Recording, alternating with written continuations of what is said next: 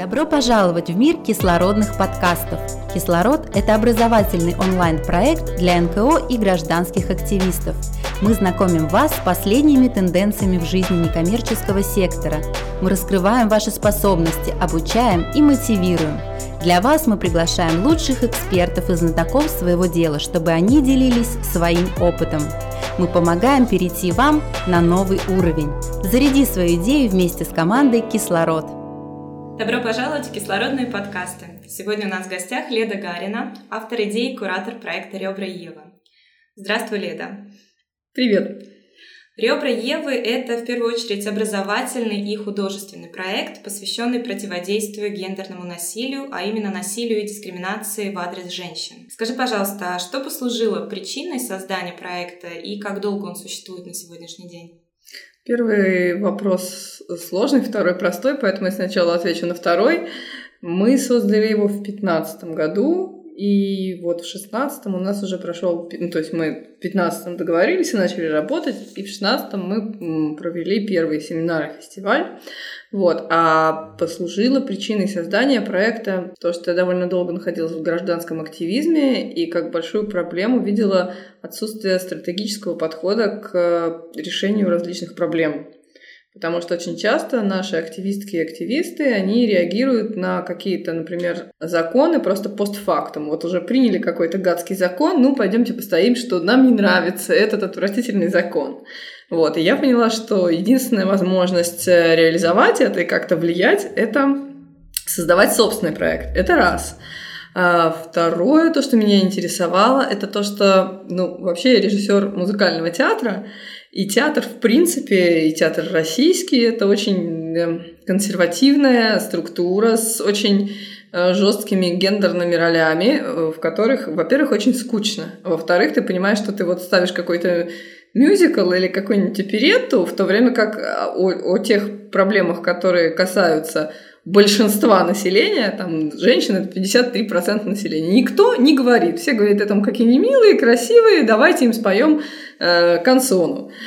Вот. И к этому моменту я уже сделала два спектакля с непрофессиональными исполнителями и исполнительницами, которые как раз касались гендерного насилия. И мне пришел в голову такой проект, который бы позволял не только систематически реализовывать в разных направлениях искусства а, разные произведения а, по теме гендерного насилия, но и создавать комьюнити, вовлекать разные группы из разных городов, в общем, делать такую художественно-социальную сеть Наверное, уже неоднократно задавали тебе этот вопрос, но откуда появилось такое название и что оно означает? Я делала два спектакля по материалам Ив Энслер, и первый был «Монологи вагины», а следующий назывался «Песня, монолог, стихотворение, молитва», и мы думали, что это какая-то нудота, нельзя так называть спектакль, и мы устроили всем коллективам мозговой штурм, и на мозговом штурме выбрали название «За каменной стеной». Но еще было название, которое было озвучено «Ребра Евы».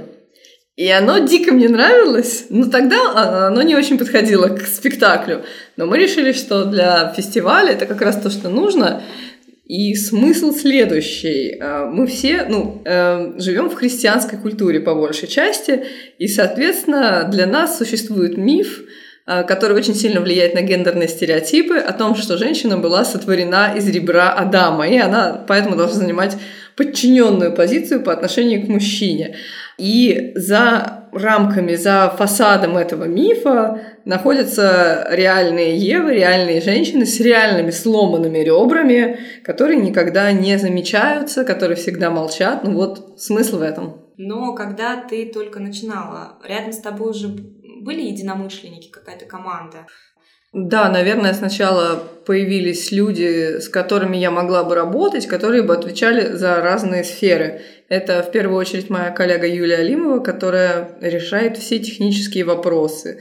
И вторая моя коллега — это Ася Тризна, это моя бывшая однокурсница, актриса, которая к тому моменту давно жила в Финляндии. И я приехала к ней и говорю, Ася, давай вот сделаем такое. Ася такая, ну, давай, что нет, давай сделаем. И понеслась. Какие мероприятия организуются а, на данный момент в рамках проекта «Ребра Евы»? Тоже сложный вопрос, потому что есть фестиваль «Ребра Евы» и есть проект «Ребра Евы». Это, в общем, одно и то же, но фестиваль, он подразумевает э, чуть более узкую колею, потому что фестиваль включает в себя э, элементы активистской работы и элементы художественной. То есть мы обучаем чему? Мы обучаем документальному театру, форм-театру, э, иногда пластическому театру, э, мы учим делать вирусные ролики или просто видео снимать и мы занимаемся уличными акциями. И э, разные вот эти вот жанры, они, конечно, рассчитаны на разную аудиторию. Вот, это что касается семинара и фестиваля. Семинар э, проходит раз в год, и мы привозим новые группы, которые у нас еще не были, э, обучаем их всем этим жанрам, и потом они через полгода привозят к нам готовые работы. А проект «Ребра Евы» включает больше направлений. Например, у нас открылась феминистская площадка, где у нас проходят мероприятия каждый день. И там уже мы никак не модерируем жанры, а стараемся максимально широко охватывать всех, кто заинтересован с нами сотрудничать. Это некоммерческая площадка. И мы максимально стараемся привлекать людей, которые готовы поделиться чем-нибудь. В общем, оказывается, что людям, которые специалисты в какой-то области, когда задаешь им вопрос, слушай, а давай, давай ты нам расскажешь вот про то, как менялись спортивные достижения женщин за 20 век и 21. И тренерка такая говорит, нет, ну я же не лекторка, я же не разбиралась в этом вопросе. А мы такие, вот ты разберешься в этом вопросе, это же так интересно. И люди, на самом деле, они погружаются, они готовят материалы. И мы очень рады, что мы находим такой отклик. Вот. Потом у нас есть выставочное направление. Это тоже выставки, которые посвящены в той или иной мере гендерной дискриминации или положению женщин. Вот в прошлом месяце у нас была выставка, которая называлась «40 кошек», и она была организована по горизонтальному принципу. То есть мы написали объявление о том, что шеймить женщин плохо 40 кошками – Поэтому давайте мы покажем, что мы не боимся, когда нас так э, пытаются как бы унижать, хотя на самом деле у нас с кошками прекрасные отношения. Присылайте портреты себя и ваших котиков и кошечек. И с удовольствием люди присылали себя и своих котов, и нескольких котов, вот. И была такая очень добрая штука. Что еще? Еще мы хотим запустить направление сказки для девочек. Это тоже изначально был горизонтальный проект – когда мы сказали, ну, ну, мы, конечно, можем жаловаться, что вся культура, она довольно сексистская, э, и везде, ну, чаще всего мальчик – это герой, или мужчина – это герой, а женщина – это какой-то объект, которого нужно добиваться. Ну, вот как в компьютерных играх. Ты играешь каким-то Супер Марио, например, и в конце к тебе приходит принцесса. Может быть, если повезет. Но уж если ты играешь принцессой, то у тебя обязательно железный лифчик и больше ничего нет. Вот юрист, который с вами работает, он оказывает бесплатные консультации как онлайн, так и... А, ну, сейчас она работает онлайн, угу. вот, и она просто отвечает на вопросы. Она проводила у нас несколько лекций. Но я не могу сказать, что мы центр юридической поддержки, но сейчас с нами хочет сотрудничать один центр, который как раз планирует предоставлять часы работы юристки бесплатно. Кто обращается за помощью, как правило, и с какими проблемами? Ты имеешь в виду именно юридические обращения? Да, да, именно. Вот онлайн, например, да, вам а, пишут, онлайн... обращаются за ну, Я, честно говоря, не то чтобы очень mm-hmm. сильно мониторю эту тему, это все-таки специализация нашей э, юристки Кристины, mm-hmm. но я видела, что есть запросы на имущественные какие-то проблемы, и запросы на уход из насильственной семьи. Мне казалось, что это такие два основных направления, Вектора. да. Угу. А, давай вернемся к фестивалю. Он а, проходил в 2016 году, да. в 2017, и, если я правильно понимаю, состоится и в 2018 да. году, летом. Ну вот первая часть у нас будет сейчас, угу. конец апреля, начало мая. То есть уже вот-вот. Вот-вот, да. Угу. И фестиваль будет, скорее всего, в сентябре или в начале октября, потому что нам нужно время, чтобы группы успели освоить все эти навыки, чтобы они поняли, с каким форматом им удобнее работать, и потом уже привезли какие-то готовые вещи. И сколько в целом человек э, участвует в итоге в фестивале? Чуть-чуть по-разному. Угу. Например, на пер... это зависит от количества заявок в том угу, числе. Разумеется. На первый у нас приехало около 40 человек. Угу. И на фестиваль, наверное, может быть, чуть меньше, но, но может быть 30, я сейчас не помню точно. В прошлом году у нас было поменьше, в районе 30 человек, и в этом году снова у нас будет больше 40 человек, может быть, 46 человек к нам приезжает. Скажи, принять участие может э, каждая желающая или все-таки нужно, чтобы заявка поступала от э, организации феминистской или инициативы? От или... инициативы, mm-hmm. да, потому что мы понимаем, что те техники, которые мы даем, mm-hmm. например, перформанс, да. или там документальный театр, который рассчитан на то, что собирается группа.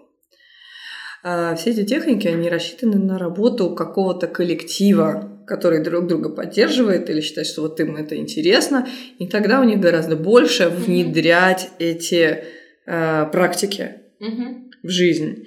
Потому что когда человек приезжает один, часто ну, у нас были когда-то случаи, когда мы даже отобрали одиночную заявку, один человек даже доехать до нас не может.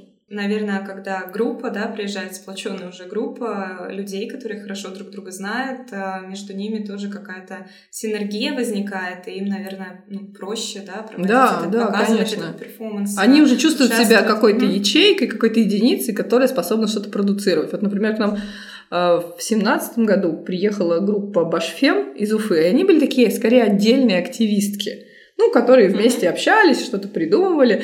И тут они к нам приехали, и они такие, ну, мы, может быть, не группа. Да нет, ну, вроде мы группа. И когда они от нас уезжали, они уже точно знали, что они группа, потому что они такое количество там, помоев себе на голову получили после того, как они вернулись, потому что они вышли с нами на первомайскую демонстрацию с надписью, по-моему, Башкирия за феминизм или там Уфа за феминизм. И на них появилось, что как это вы можете говорить от имени всей Башкирии? Вот, и они привезли нам в сентябре прекрасный фильм. Ну, то есть, когда мы работаем с финскими или с датскими участницами, мы, конечно, работаем с переводом.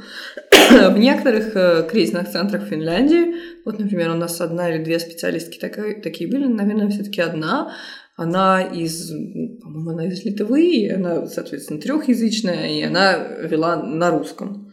Вот, еще одна специалистка из Финляндии была тоже петербургская врач, которая работает давно в Финляндии, психиатр.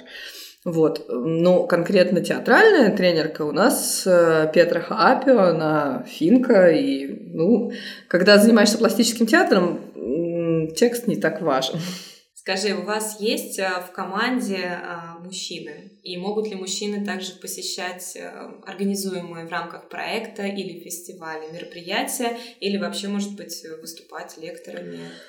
Мы не mail-free организация, и за это мы все время получаем определенные объемы критики от феминистских групп с ну, более радикальной повесткой. Э, я не могу сказать, что у нас есть прямо такой мужской костяк, но, во-первых, это зависит от, в принципе, процента мужчин, которые посещают наши мероприятия. Это где-то от четверти до трети. Работают с нами, но занимают определенную, ну, то есть они, например, не занимаются там составлением каких-то графиков. То есть вот все такие технические вопросы, ну, как так сложилось, что у нас только девушки в команде. Но, например, у нас есть операторы мужчины, или у нас есть наш товарищ акционист, который и вообще ребята-активисты, которые участвуют вместе с нами акции, в акциях, и мы им за это очень благодарны и очень ценим их за это. Или они могут помогать с какими-то техническими вопросами. Большая часть мероприятий а, открыта для всех, за исключением а, шмотка пати.